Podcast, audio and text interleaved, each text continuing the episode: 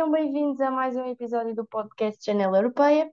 Hoje, como convidados, trago-vos o Jorge Correia, da Licenciatura em Jornalismo e Comunicação, e o Michel Gagliardi, licenciado em Ciência da Informação e atual mestrando de Estudos Europeus.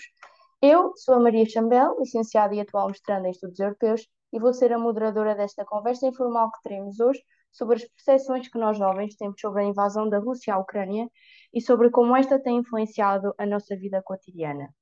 Sem mais demoras, a primeira questão que quero lançar é um pouco mais pessoal e, portanto, peço a ambos que respondam de forma ordenada, sendo que podemos começar pelo Michel. Uh, Michel, o que é que tu sentiste quando ligaste a televisão no dia 24 de fevereiro e viste que a Rússia tinha invadido a Ucrânia? Uh, sim, boa noite a todos. Obrigado, ANAPEC, pelo, pelo convite. Uh, principalmente uma, uma grande pressão. Eu até costumo dizer que é desde o do ano zero do nosso calendário, da, da nossa história, que o, mundo uh, não teve paz. Houve sempre este tempo todo, durante a humanidade toda, um, uma guerra no mundo, pelo menos.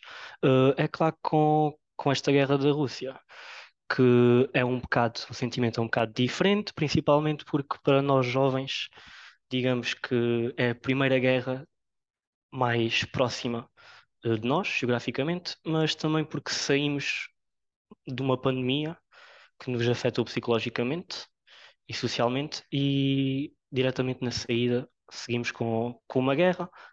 Um, é muito peso para todos nós, porque sabemos uh, as consequências que, que, uma guerra pode ter sobre a, a sociedade, diretamente e indiretamente, uh, principalmente diretamente, claro, para, para, aquela espaço, para aquele espaço geográfico, para a Ucrânia e para a Rússia, mas também temos de ter em conta que para nós, europeus e, e cidadãos do mundo, que esta guerra nos, nos afeta e impacta diretamente. Por isso é que eu digo que o primeiro sentimento que senti foi realmente uma pressão, uh, sendo que vamos ter de levar, penso, com esta guerra mais tempo. Uh, penso que estamos mais próximos do início da guerra do que do seu final. Uh, e temos uma espécie de sentimento de guerra fria, digamos, nós do nosso espaço, porque temos, estamos a viver constantemente com essa pressão, com, com esse sentimento de não saber o que vai acontecer, de, do que vai acontecer diretamente, e também um, o nosso futuro, claro. Nós, enquanto jovens, podemos não estar a sofrer diretamente das consequências da guerra, mas o nosso futuro, uh, e já conseguimos notar agora, principalmente com a inflação e, e, pronto, e o estado psicológico dos nossos cidadãos, conseguimos perceber que e esperar um futuro complicado, digamos. Ok, Michelle, obrigada. E tu, Jorge, se tivesses que descrever três, três ou quatro sentimentos que passam por nós, sentiste uh, naquele dia, uh, que palavras é que me podes dizer assim, mais de repente? Primeiro que tudo, boa noite e obrigado pelo convite. Uh, eu quero começar por dizer que, apesar de a pergunta falar em televisão, eu não sou pela televisão, eu informo mais pelos mídias digitais e penso que muitos jovens também se informam dessa maneira. Uh, este assunto despoltou logo em mim duas coisas: uh, medo e receio. Um, eu fiquei muito assustada porque, tal como o Michel disse, nós acabamos de sair de uma pandemia, agora começou uma guerra, ou seja, esta sucessão de eventos que mais tarde na história vão ser bastante estudados e discutidos, eventos históricos muito próximos. Um, tal como o Michel também disse, somos jovens e uma guerra tão perto de nós uh, e desta dimensão, não, acho que nunca tínhamos tido essa percepção de uma guerra assim, então isso também pronto, me provocou um bocado de medo e de dúvidas, o que é que iria acontecer, uh, se havia algum caminho para resolver esta situação o mais depressa possível, visto que, uh, principalmente com o surgimento da União Europeia, falamos da Europa num contexto de paz, uh, como, como um continente que segue os valores europeus. um, pronto, um território de paz, estabilidade, união, e também com o desenrolar de, da guerra, também fui tendo medo da inflação e das consequências económicas e também das próprias consequências para os ucranianos, que muitos deles viram-se obrigados a sair do lar, o próprio povo russo também muito está contra a guerra, mas existe bastante censura em relação ao, em relação ao assunto. Uh, então foi assim um, um misto de emoções um bocado negativas. Ok, obrigada. Sim, Michelle, tenho. Enfim, uh, concordo plenamente com o Jorge quando ele diz que, que estamos face a uma guerra desta dimensão, porque sim, nós estamos só a falar de uma guerra próxima de nós, geograficamente, mas uma guerra que engloba um país, uh, um grande poder mundial que é a Rússia. Uh, daí, também daí essa pressão e esse receio uh, pelo facto de ser a Rússia. Uh, sabemos o historial da Rússia, a sua força. a Rússia acabou, digamos, de sair de uma guerra fria, podemos dizer que acabou, mesmo tendo passado alguns anos, ainda é muito recente historicamente. Uh, na minha percepção, até posso, até, até costumo dizer um, um pouco, esta guerra parece-me ser, digamos, uma segunda guerra fria, uma continuação, sendo claro uma guerra direta entre a Rússia e a Ucrânia, mas não não se refere somente a isso. Uh, a partir desta guerra podemos ver uma nova ordem mundial. Uh, temos a participação, cá está, da União Europeia. É claro que a União Europeia vai estar sempre dentro disso, uh, também pelo facto da, da, União Europeia ter sido criada por episódios bélicos e por fases de guerra. E também, claro, temos sempre aquele apoio indireto do, dos Estados Unidos que, que, reforça um bocado esse sentimento de pressão e de guerra fria. Ok, olhem, agora passando um bocadinho mais para o meu ponto de vista uh, pessoal, uh, no meu caso eu lembro-me perfeitamente de não sei, não sei porque estava acordada, provavelmente porque já estava ansiosa com, com tudo o que se estava a gerar à volta do assunto. Eu lembro-me de ter a televisão ligada, de me levantar da cama e de ir à sala e dizer: Mãe, a guerra começou. Isto foi mesmo estranho para mim, porque eu nunca, lá está, como vocês estavam a dizer, eu nunca vivenciei uma guerra, nunca vive, aliás, nunca vivenciei uma guerra na Europa, não é? Porque no fundo o mundo está cheio de guerras, mas foi mesmo estranho para mim e lembro-me perfeitamente de nos dias e nas semanas seguintes, naquelas primeiras semanas seguintes, de eu dormir tipo 3 horas por dia e de estar completamente, não sei, a delirar com o assunto também, muito, muito, fui muito prejudicada também pelo aquilo que via na televisão e nas redes sociais, porque nós fomos massivamente bombardeados com, com este tipo de conteúdo. E então eu lembro-me na altura, olha, até pensei, se calhar vou procurar um psicólogo ou qualquer coisa, porque estava a, a sofrer mesmo, e tenho amigos que inclusive procuraram e tiveram que pedir ajuda, mas pronto, felizmente consegui ultrapassar sozinha e agora estou aqui. E neste sentido eu queria vos perguntar como é que vocês ultrapassaram, conseguiram ultrapassar estes sentimentos que a guerra disputou em vocês. Bem, à medida que o tempo foi passando, este tema também se começou a tornar mais comum, tanto nas notícias, tanto como no nosso dia a dia. Uh, então, uh, o facto de, de, nos termos habituado, entre aspas, a esta ideia, porque é algo que não nos afetou tão diretamente como a Rússia, ucranianos e povos mais perto geograficamente, um, para nós acabou por ser apenas a guerra que está do outro lado da Europa e apenas bem entre aspas. Um, mas acredito que para outras pessoas tenha sido mais difícil uh, ultrapassar, principalmente pessoas que estão mais atentas à realidade geopolítica e da, dessa zona principalmente mas para mim fui-me habituando uh, com o tempo, porque, pronto, como o nosso país não está assim tão diretamente envolvido, por nós, para nós acaba por ser uma questão que se vai secundarizando. Uh, Deixando-me acrescentar, Jorge, quando tu disseste que aqueles povos que vivem ali mais na, na linha da frente, que eles se sentem, eu sinto um bocadinho que eles estão em constante alerta, até porque os ouvintes não sabem, mas vocês sabem, eu vivi quatro meses na Roménia e das primeiras reações, uma das primeiras reações que eu tive foi de uma amiga minha que vive na Roménia e pronto, até vive bastante perto uh, da fronteira com a, com a Ucrânia e uma das primeiras reações foi de facto, olha, e agora somos nós, a seguir somos nós, como é que, como é que vai ser?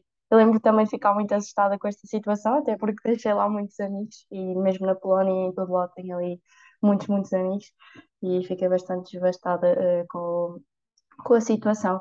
Uh, e tu, Michelle, ias falar? Diz-me como é que ultrapassaste, como é que tentaste ultrapassar esta situação?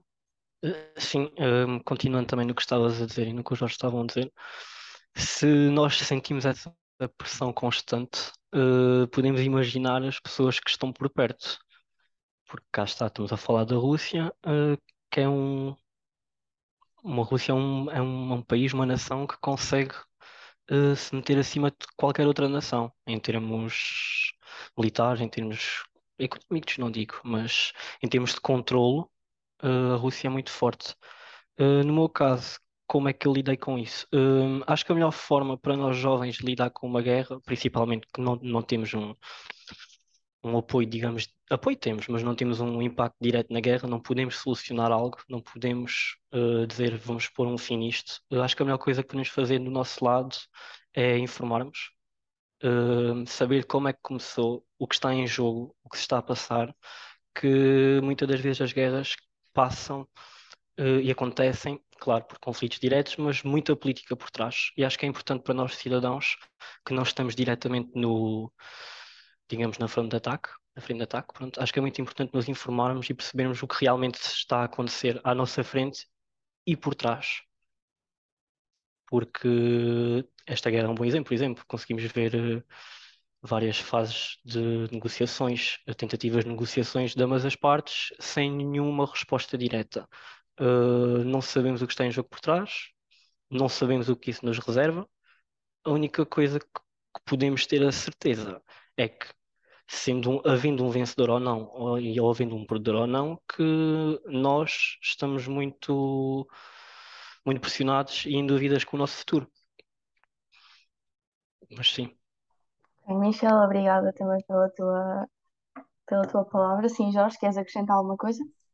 Sim, uh, eu lembrei-me que, como nós fazemos parte da NATO, então começou-se logo a levantar a hipótese de de outros países também entrarem na guerra, consoante o desenrolar dos acontecimentos. E lembro-me de ver muitos jovens, uh, muitos colegas meus, uh, da escola, da faculdade, meus amigos, a ficarem bastante preocupados com a situação, porque lá está, como nós nunca vivenciámos em tempo real nenhuma nenhuma guerra na Europa. As, as, as guerras parecem coisas que apenas aparecem nos livros de história. Uh, toda a gente ficou super perplexo, então isso nós fomos, fomos, fomos chamados para assistir no campo de batalha, uh, gerou-se um bocado isso mesmo. Mas nós, como jovens, como também, e lá está, devido a esta distância entre nós e a Rússia e a Ucrânia, também, como não estamos tão envolvidos diretamente e como também temos imensa coisa para nos, tanto para nos informar acerca do assunto, como para nos alienar do próprio assunto, seja música, redes sociais. Então, eu acho que para nós, pelo menos jovens portugueses, uh, deu para acalmar com isso. Mas os primeiros instantes foram momentos de bastante preocupação. Ok, Michel, acho que queres também acrescentar outra ideia? Um, Acho que, acho que está tudo dito. Ia intervir, mas o, o Jorge. Uh, mas sim, posso, posso acrescentar, por exemplo, o que o, que o Jorge disse nos primeiros meses. Uh, nós até, até ouvimos falar e havia. Um, e houveram, ouvimos muito a partir das redes sociais e, e da televisão que falava-se numa guerra mundial, na terceira guerra mundial, uh, nos primeiros meses, que é algo que já se acalmou agora mas sim, impactou-nos e que pronto, foi em fevereiro, mas diretamente nos meses a seguir uh, começámos a ouvir a Terceira Guerra Mundial, uh, vão se juntar outros, outras nações, mesmo achando que indiretamente é uma guerra mundial, indiretamente, porque estamos todos nisto, está o, o mundo todo nisto e vai, o mundo todo vai sofrer com as consequências, mas sim. Vou aproveitar a vossa deixa, já que tocaram aí na questão da- das redes sociais e dos meios de comunicação, e queria perguntar-vos se neste momento, e, e tendo em conta que inicialmente fomos sistematicamente ma- massacrados com imagens da guerra nos mídias portugueses, eh, se vocês acham que esta mediatização abrandou, ou seja, os mídias portugueses passaram a priorizar outras questões e problemas e secundarizaram eh, a questão da invasão russa. E esta pergunta vai um bocadinho aqui para o nosso colega Jorge, uma vez que ele é de jornalismo, e então saberá melhor que nós. Sim, a verdade é que, como eu estou em jornalismo, esse tipo de fenómenos dos média, uh, já tive carreiras em que estudei isso. Uh, posso explicar bastante, de forma bastante simples, porque nem toda a audiência tem esses conhecimentos, pode ter conhecimentos, uh, pronto, numa base de senso comum, mas basicamente existe uma teoria dos média que é a teoria funcionalista. Uh, e essa teoria diz que os média tanto satisfazem necessidades básicas que nós temos no nosso dia a dia, como temos acesso à informação uh, e manter o sistema em que nos inserimos, mas também tem disfunções. E excesso de informação pode também ter consequências negativas para quem se procura informar.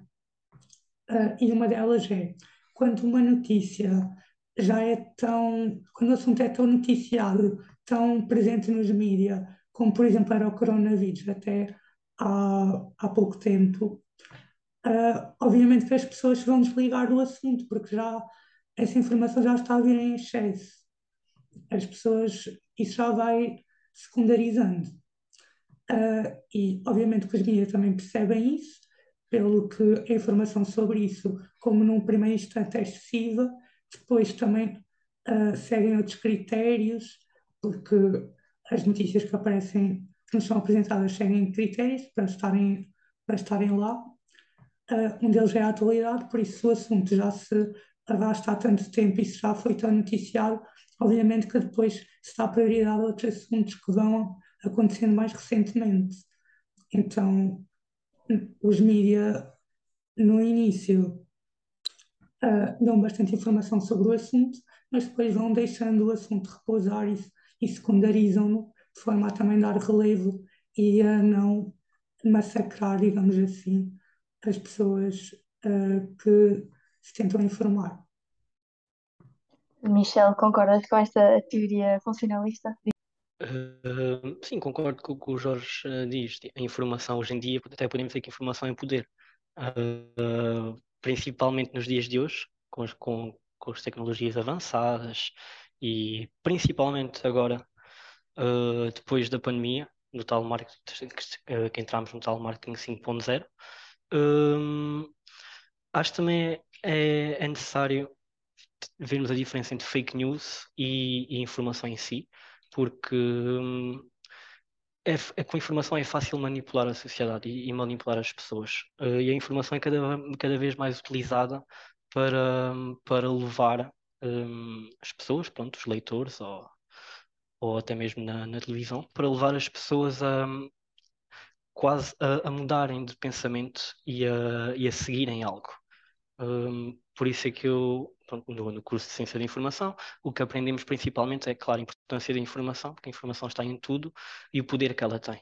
Temos principalmente o exemplo da, da pandemia, em que fomos completamente, digamos, massacrados por notícias e informações uh, falsas, vindas não só de profissionais, mas também de, de pessoas, e é preciso ter em conta que a informação hoje em dia pode, pode trazer muita coisa boa, mas também pode trazer muita coisa má.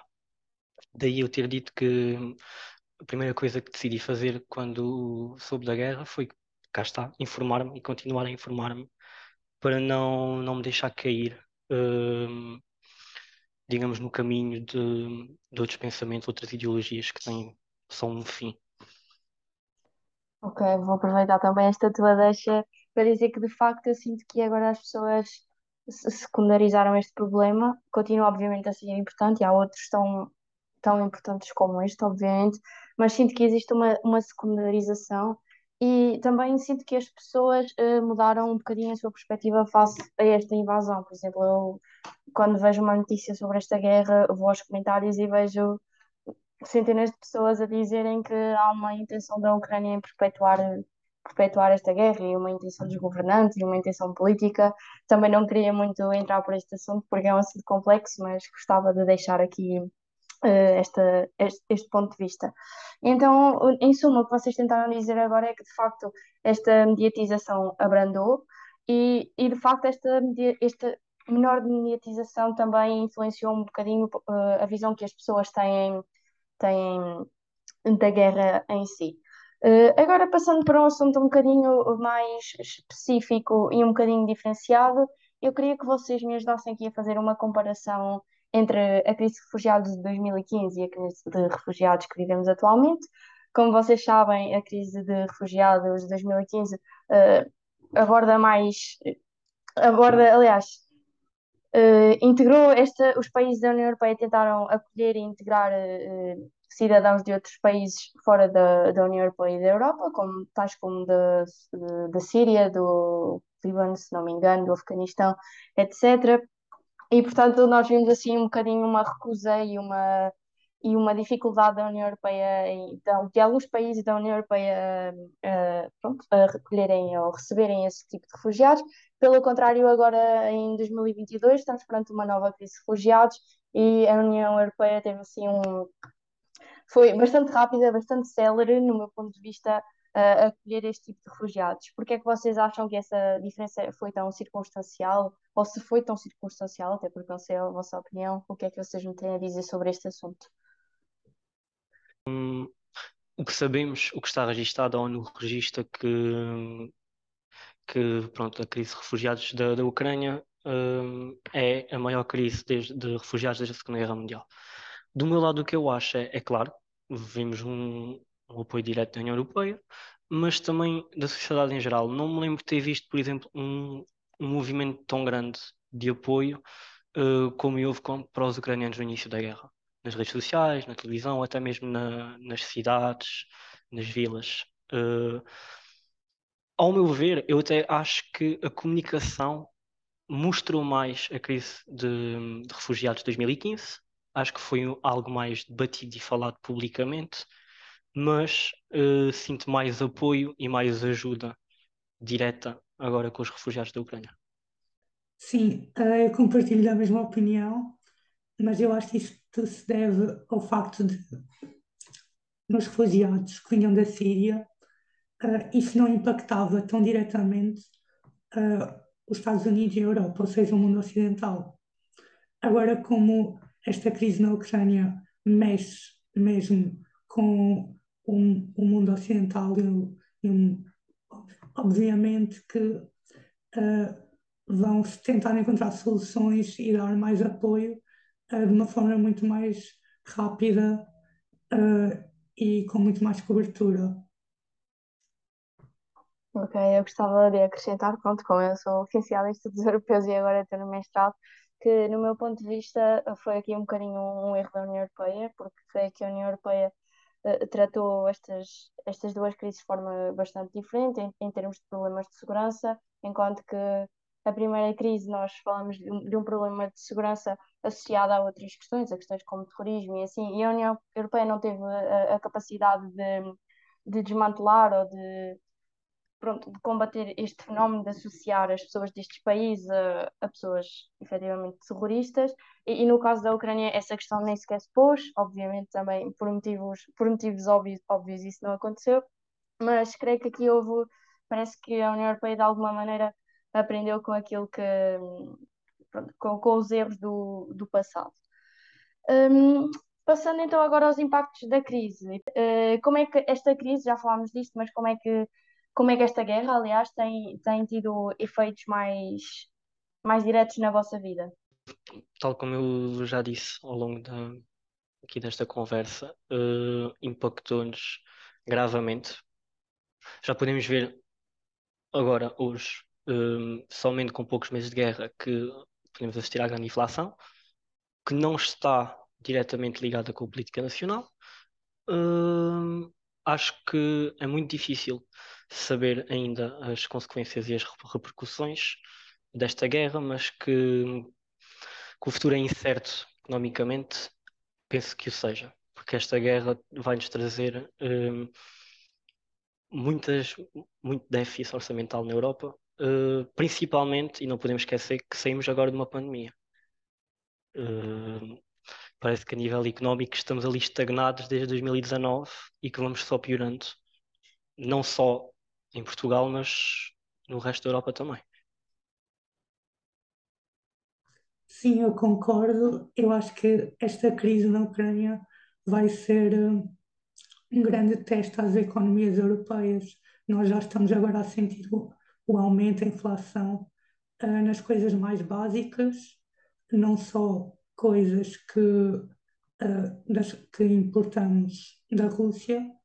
Um, por isso, eu acho que isto ainda vai ter muito que falar, digamos assim, no que toca à economia uh, dos países, principalmente da União Europeia, porque eu acho que isto vai ser um grande teste à União Europeia enquanto sistema económico e monetário e a União.